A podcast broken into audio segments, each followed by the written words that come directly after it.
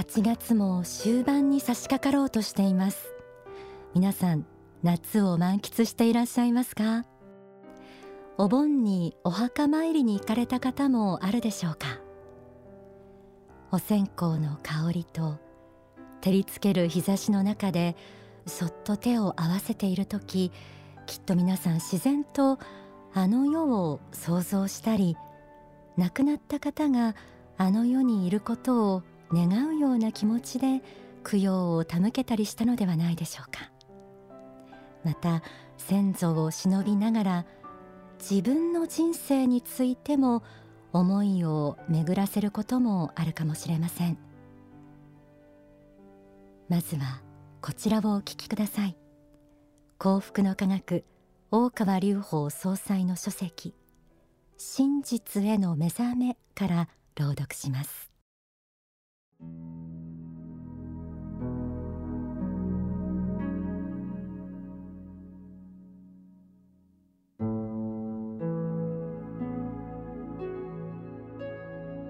地上だけが人間の住んでいる世界ではなく霊界という大きな世界が地球をくるんで存在する。という事実を受け入れること。これが悟りへの第一歩となります。この地上の世界を超えた世界に本当の世界がありその世界があるからこそ神や仏という存在もありうるのです。またこの世を去った世界。この世を卒業して行く世界があるからこそこの世での魂の修行が非常に大切な意味を持っているのです。これに気づくことは極めて大切です。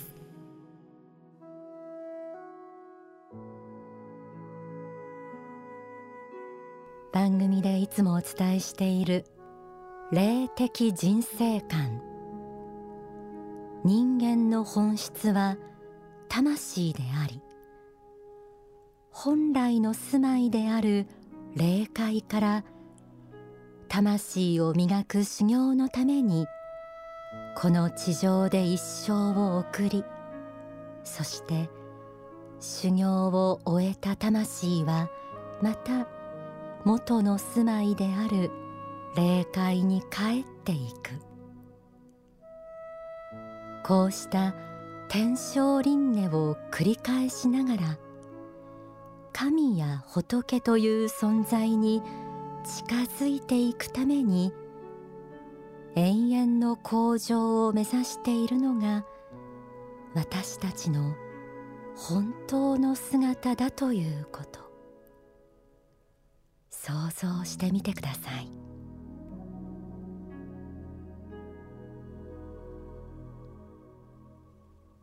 今日の天使のモーニングコールは本当は霊的な私と題してお送りします。ではこちらをお聞きください。実は私たちはこの世に生きている間も霊界の影響を受けながら生活しているのだと言います。神秘の法入門。神秘の方から朗読します。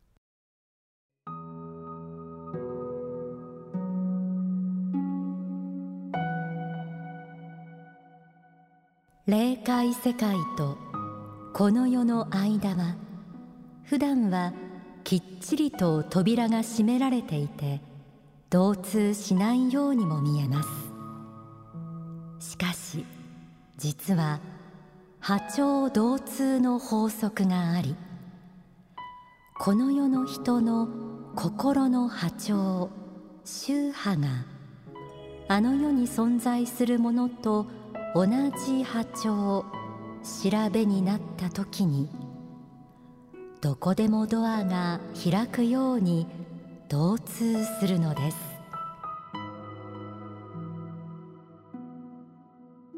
波長同通の法則とありました。難しく感じるかもしれませんが要は地上に生きている人間の心が善なる思いを持っていれば善なる霊の影響を受け悪なる思いを持っていれば悪い霊の影響を受けてしまうということです。あの世には光り輝く天国もあればちょっと怖い話ですが地獄という世界も本当にあり地上の私たちと影響し合う霊も良い霊悪い霊と様々です。ただここで大切なのは霊界のどんなものに影響を受けるかは私たちの心次第だということ。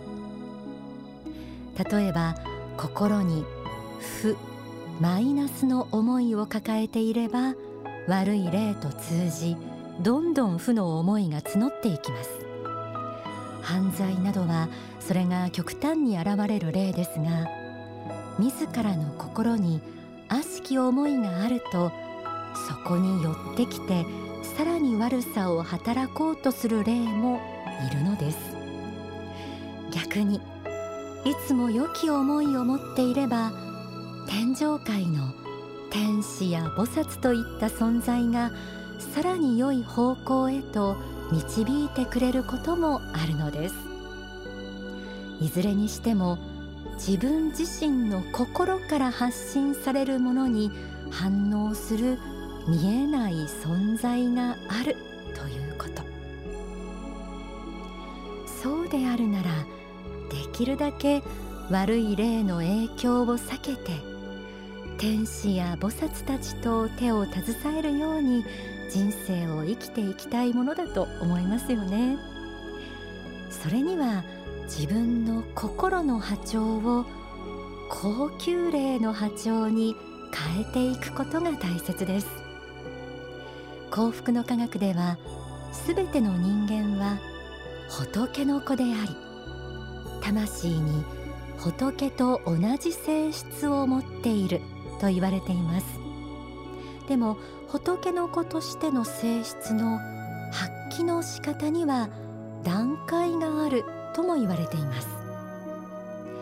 天使や菩薩といった高級霊は仏の子としての自らの本質をより輝かせている存在とも言えると思います。仏の子の性質とはどんな性質なのか。書籍反省の手引きから朗読します。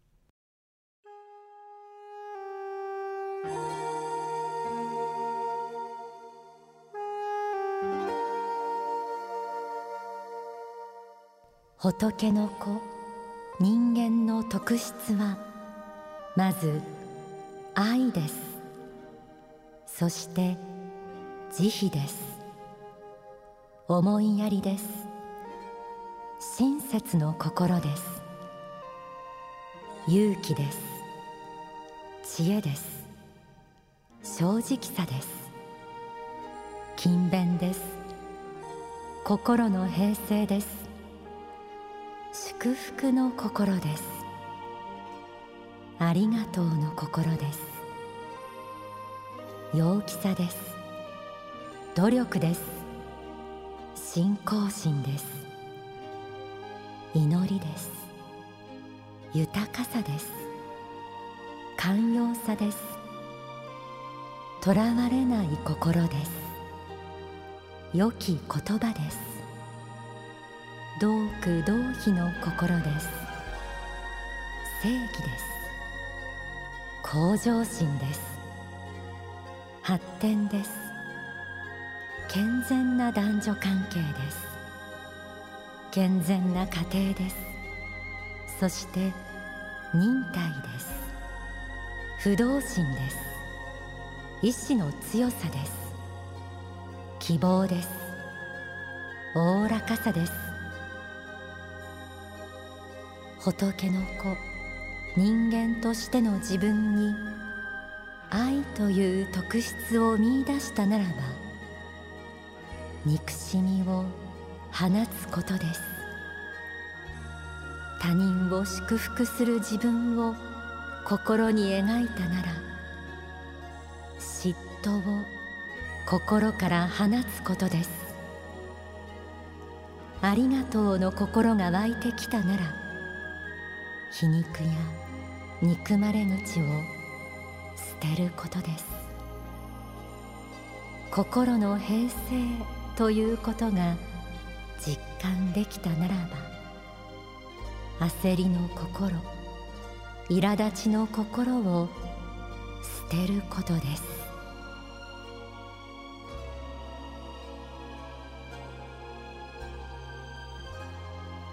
すべての人に宿っている。仏の子の性質。皆さんは自分自身の心の中にその輝きを発見できているでしょうか？地上にいる私たちは今は肉体に宿っていますがでもその本質は魂です。つまり肉体が焼かれてもこの魂は残ります。でもそれを肉眼で見ることはできません。つまり私たちは本当は霊的な存在なんだということです。本当は霊的な存在である私たちが地上に生まれてくる時にはあの世にいたことさえ忘れ去りわざわざ肉体に宿って生まれてきます。肉体の目で見えるものには限りがあり見えないものを信じるということも難しくなります。そんな中でどれだけ目に見えないものを感じ取り自分は仏が作られた魂なのだと悟り仏の子としての本質をどれだけ発揮していけるか。これが問われているというのが人生の一つの意味でもあるのです。そしてそんな私たちの姿を天使や菩薩も見守ってくれています。今日は本当は霊的な私と題してお送りしています。ではここで大川隆法総裁の説法をお聞きください。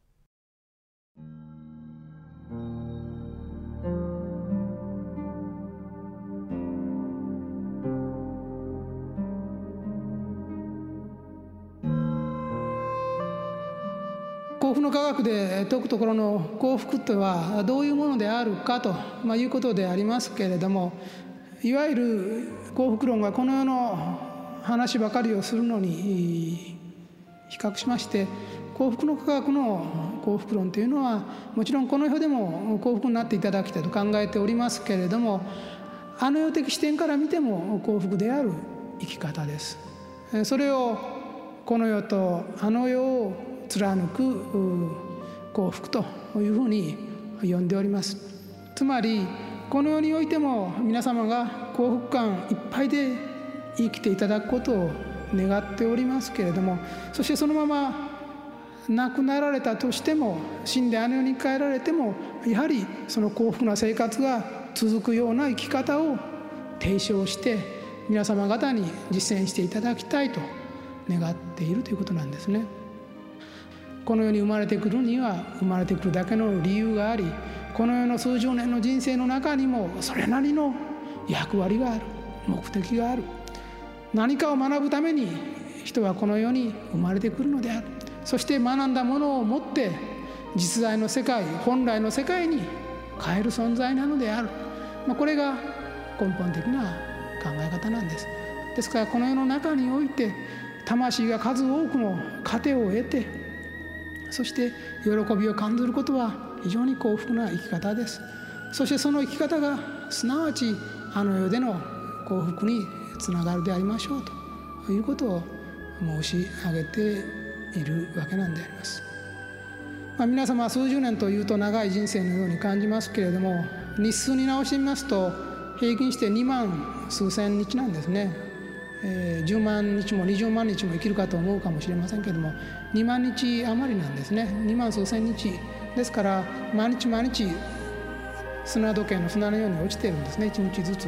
で2万から3万日経った時には皆さんこの世を去っておられるんです、まあ、短いといえば非常に短い、えー、人生であります。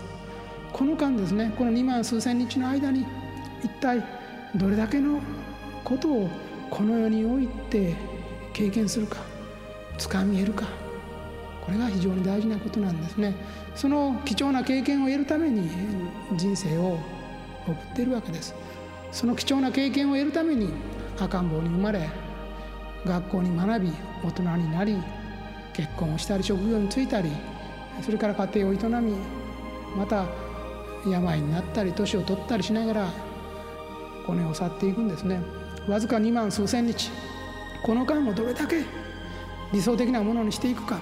そしてあの世に帰った時に魂の向上になっているような生き方をするか。それが非常に大事な生き方なんですね。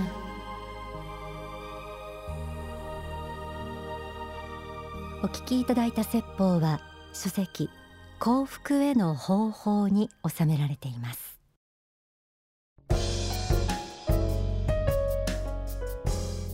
天使のモーニングコール。この時間はちょっぴり息抜きオンダソファーのコーナーです、えー、8月8日に宇都宮にある幸福の科学の総本山未来館の礼拝堂で公開録音を行いました、えー、実際にお越しいただいた方いらっしゃいますかね。その説はありがとうございました。皆さんの優しい眼差しに囲まれて公開録音。